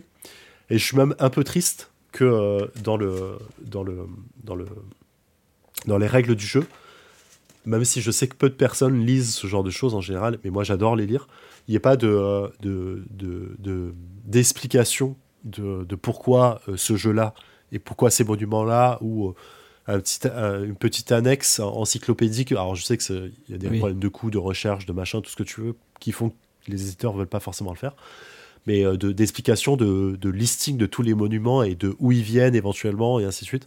En fait, ça me, donne, ça me donne vraiment envie à chaque fois que je fais une partie de me dire putain, j'ai envie de regarder sur Wikipédia en même temps pour me ouais. demander euh, si clair. les disques de Baya Karaoula existent vraiment et qu'est-ce- à quoi ça servait. Oui, Euh, c'est ou clair. si euh, les mégalithes de Coria existaient, existent et où ils sont. Et Mm. euh, t'as le, t'as quand même, en, en fait, comme t'as le, le lieu, le pays de chaque truc, Euh, Enfin, j'imagine bien que tout existe et ça me rend ouf parce qu'il y a vraiment beaucoup de cartes, putain, c'est Mm. ouf. Ah, ça pourrait être cool, ouais. Mais voilà, j'espère qu'ils le feront peut-être euh, d'une autre façon, euh, soit en, en annexe sur un site ou, ou sur, sur les, les extensions. Mais, mais voilà. Mais après, le, le, le, le pitch du jeu, c'est on est les anciens bâtisseurs de ce monde, les derniers survivants de la civilisation ayant- précédé la nôtre, détenteurs, détenteurs d'un savoir plurimillénaire. Vous êtes les seuls garants, donc faire perdurer votre grandeur dans la pierre et dans les traditions et protéger le savoir ancien. C'est très pitch de base, Oui. mais ça marche pour moi en tout cas. ça, c'est C'est un pitch, pitch prétexte, quoi. Ouais, pitch, prétexte. Mais après, je trouve que toutes les mécaniques sont très thématiques en fait. Tu vois, le côté, je construis un truc et il va décliner à travers le temps. Euh, il faut en récupérer le savoir avant qu'il soit vraiment oublié et enterré. Je trouve ça assez cool. Euh, tu vois, le côté de euh, dé- défausser des cartes pour archiver le savoir ancien. Euh, T'as as plein de petits trucs comme ça qui, que je trouve qui sont malines à défaut d'être très thématiques. Euh, moi, ça marche très bien sur moi en fait. Il y a un petit côté euh, explication de pourquoi cette, cette règle est là. Et, et je trouve ça toujours assez malin en fait. Qui est pas, c'est pas, pas trop prétexte en tout cas. Euh, voilà, c'est un jeu que je kiffe. Je crois que c'est un de mes coups de cœur de l'année en vrai sur, euh, sur 2023. Parce que je l'attendais beaucoup. J'en avais beaucoup entendu parler. Mhm. Euh, je, je fais un petit reproche à la, au boitage de jeu qui est énorme par rapport à, à toutes les cartes qui sont dedans. Il y a beaucoup trop, beaucoup trop d'espace vide. Même si je sais qu'on va me dire que c'est pour les extensions, ça me rend ouf parce que j'achète des boîtes d'extensions aussi. mais, euh, mais, euh, mais voilà, le, le jeu, le jeu, je le trouve incroyablement beau, euh, malin. euh, le thème me parle vachement et, euh, et, les, et, les, et les cartes sont stylées en vrai. Et du coup, je suis- frustré de pas y jouer plus souvent parce que j'ai pas beaucoup de personnes autour de moi qui veulent jouer à des jeux experts en duo facilement. Du coup, avoir ce côté solo, c'est un truc que j'attends le plus sur ce jeu-là. quoi. Ok, ok. Est-ce que je t'ai donné envie d'y jouer ou pas? Euh, à la fois oui, à la fois non. Ah. En fait, moi, moi je- ça, ça- disons que j'avais déjà un peu mon opinion sur le jeu et j'avais de toute façon déjà envie de l'essayer. Mais euh, ce qui m'intéresse, c'est effectivement ce, côté, euh, comme tu dis, tableau building, mais qui se décale, qui, qui, va, qui va se casser au fur et à mesure, quoi. Ouais. Ou- Et euh, je, je trouve ça intéressant, en fait, ouais, de, en fait, il y a un côté euh, littéralement spatio-temporel, quoi. C'est-à-dire que tu joues une carte, euh, en fait, vu qu'elle va se décaler, bah, y a, chaque emplacement représente à la fois euh, un, tour de jeu, puisque ça, c'est l'endroit où la carte sera dans X tours, par exemple, et à la fois un emplacement spatial qui va servir pour les effets des monuments. Donc, euh, je ne sais pas dans quelle proportion ils ont exploité ça, mais si. Pour moi, la condition pour que le jeu soit bien, c'est que les, effets des bâtiments soient vraiment beaucoup autour de cette mécanique, en fait, qui est pour moi le truc original du jeu, tu vois. C'est-à-dire que si ce bâtiment est en place 4, qu'il se passe ça ou un truc comme ça? Ouais, par exemple, ou, euh, ou tu sais, euh, je sais pas, des effets qui fassent euh, accélérer euh, ta, ta, ta, ta progression des bâtiments sur une ligne, par exemple, ou des choses comme ça, tu vois. Ouais. Fait- en fait, voilà, moi je me demande si les effets sont, sont- ont assez de personnalité. Ça, je peux pas le savoir, puisqu'il faudrait que je lise absolument toutes les cartes avant de jouer. Donc, Bah, mais ça, c'est positif. Ça, c'est des trucs qui me donnent envie de jouer, hein, tu vois. Ouais. Il n'y a pas de- y a pas d'effet de ce type-là, de ce type, euh, si ce bâtiment est en place 6, il se passe ça. Euh, Ah ouais, marrant, mais il y a des, des- des artefacts qui vont lier ça à ça. C'est-à-dire, il y a, il y a un artefact, par exemple, qui dit à chaque fois que vous posez un bâtiment, en, en- un monument en, 5 ou 6, il se passe ça. Et du coup, Ah tu ouais, vas faire ton possible pour toujours en poser euh, la- le plus loin possible, sachant que plus il est posé loin, plus il va mettre du temps à rentrer en déclin, donc plus il va mettre du temps à rentrer dans son scoring. Et Oui, po- c'est ça. possiblement, c'est gênant pour, euh, parce que l'adversaire va accélérer le jeu, en fait. Hmm. Et euh, moi, euh, après, ce qui, ce qui me donne moins envie, c'est que je me dis, c'est un jeu de combo de cartes. Alors, à la base, c'est un style que j'aime beaucoup. Euh, ça me rappelle beaucoup Race for the Galaxy. hein. Ouais. C'est pareil, c'est meilleur à deux. c'est un jeu où tu fais ton tableau building, tu vois plein de cartes et tu cherches des combos et tout ça. Mais euh, récemment, il y a eu beaucoup de jeux de combo de cartes qui. Enfin, les éditeurs ont réussi à me dégoûter des jeux de combo de cartes, comme ils avaient réussi à me dégoûter des jeux de gestion en 2010. Donc, euh, dix ans plus tard, ils me dégoûtent des jeux de combo de cartes. Merci les éditeurs. Donc, euh, parce que bah, il y en a plein des médiocres qui sont sortis depuis des années là, euh, que ce soit Earth, pour citer le pire, ou euh, Oh là là, Terraforming Mars. gars. Oh non, c'est pourri ce jeu à fond. Non, c'est pas bon du. Ou euh, Terraforming Mars, ou euh, Ah là là trucs là comme là ça, là. là. Tous ces trucs là, comme ça, qui n'ont pas de personnalité. Alors Le mec, que. il se met à contre-courant tout le temps. Mais non, mais il y en a des bien, hein, euh, quand même, tu vois. C'est pour ça, je vais pas être en mode tous les jeux de cartes récents sont mauvais. Tu vois, t'as Maracaibo qui était excellent, t'as euh, euh, Underwater Cities par exemple, c'était bien. Donc, c'est pour ça que je suis en mode je me méfie, tu vois. Je me méfie de ce qu'ils en ont fait. Est-ce qu'ils ont réussi à vraiment faire un, un jeu aussi bon que, que ce qu'on avait à l'époque de Race ou de Elysium ou de La Gloire de Rome, des jeux comme ça je, je me pose la question. Hmm. Donc euh, voilà. C'est pour ça que je, je, je- je me méfie, mais c'est même, tu vois, c'est même pas ce que tu as expliqué en fait. C'est- C'est c'est la vie que j'avais un peu déjà. Ouais, je vois complètement. ouais. Mais je, je- je me demande vraiment, est-ce que est-ce qu'il y a des effets vraiment forts Tu vois, moi c'est ça que j'aime bien. Tu vois, un effet vraiment. euh, tu dis ah ouais, cette carte-là, elle a vraiment un effet unique. Tu vois. Euh, je te dis, ouais, il y en a deux ou trois sur lesquels, moi, quand je les ai vus jouer, que ce soit moi ou un adversaire, je suis en mode, voilà, c'est abusé. Putain, mais p- en plus, ça, cool. tombe pile quand on a besoin. euh, c'est vraiment du, bah oui, l'adversaire a préparé évidemment quand ce qu'il a posé. Mais t'as deux trois cartes dans chaque couleur qui vont te faire le. Ah ouais, euh, quand elle est posée, elle te rapporte euh, 12 points. euh, elle est dure à gérer, mais elle te rapporte 12 points à la fin. Quoi. Ça, ça, change le, ça change le jeu un peu, en fait, si tu arrives à la gérer. Hmm. Et du coup, c'est euh, un peu gênant pour les adversaires. Parce que si tu l'as pas pioché toi, bah, t'es un peu deg. Moi j'avoue tout à l'heure quand tu as dit il y a des effets bourrins, euh, là ça, ça a commencé à me réexciter. Tu vois. Ouais. Après, euh, ce que j'appelle effet bourrin, ça va pas ce que tu entends toi, peut-être. Donc c'est un peu. euh, Peut-être pas. Ouais. Je sais pas. Mais, euh, mais j'aime bien. Il y a des petits effets de combo qui sont, euh, qui sont cool. Et que j'aime Ouais, bien, euh, j'aime bien lire sur ce genre de jeu. Et surtout, encore une fois, moi, je m'y attendais pas. Donc j'étais agréablement surpris sur ce Ouais. genre de jeu. En fait, je m'attendais à un jeu assez classique de gestion de cartes. et en fait, j'étais en mode ah putain, c'est cool. Tu peux faire des petits combos. Vraiment de à la fin de ton. Enfin, il y a des moments où moi, j'attends la fin de mon tour, tu vois, pour dire alors phase de chronique. Je déclenche ça. Qui va me faire ça Ça, ça déclenche. Qui va faire ça Là, je vais piocher deux cartes. Et comme j'ai enlevé un savoir ici, je vais pouvoir faire ça. Et en fait, c'est Ah, c'est- pas grand chose en vrai. euh, Je, je me suis fait kiffer tout seul pendant 3 secondes, mais ça fait kiffer de le faire à tous les tours en fait, pendant 5 tours, tu vois. ah, ça c'est cool. agréable. Ça, c'est clair que ça peut être cool. Non, mais voilà, du coup, j'ai toujours envie de l'essayer pour me, me faire une opinion. Tant mieux. Euh, moi, j'ai kiffé et vraiment, j'attends vraiment l'extension avec, euh, avec grand, grand, grand plaisir. Voilà. Eh ben, ça euh, marche. Allez, je vais juste citer l'auteur, donc Rémi Mathieu, euh, qui, euh, qui, est assez sympathique, qui est très sympathique parce qu'on parle un peu sur, sur, euh, sur, en DM sur Facebook maintenant, donc je sais qu'il est sympathique.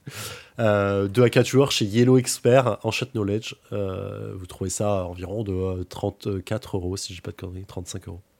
Voilà. Donc, que vous ayez aimé notre émission ou non, faites-le nous savoir en laissant un commentaire sur le site podcast.proxyjeu.fr. Proxy avec un i et jeu avec un X. Vous y trouverez toutes les infos sur le sujet que nous avons abordé pendant cette émission. Vous pouvez également nous contacter sur Twitter, Facebook et surtout parler de nous autour de vous. Et la semaine prochaine, vous retrouverez une émission de Le pour et le contre dédiée à Ark Nova. Et en attendant, jouez bien. bien.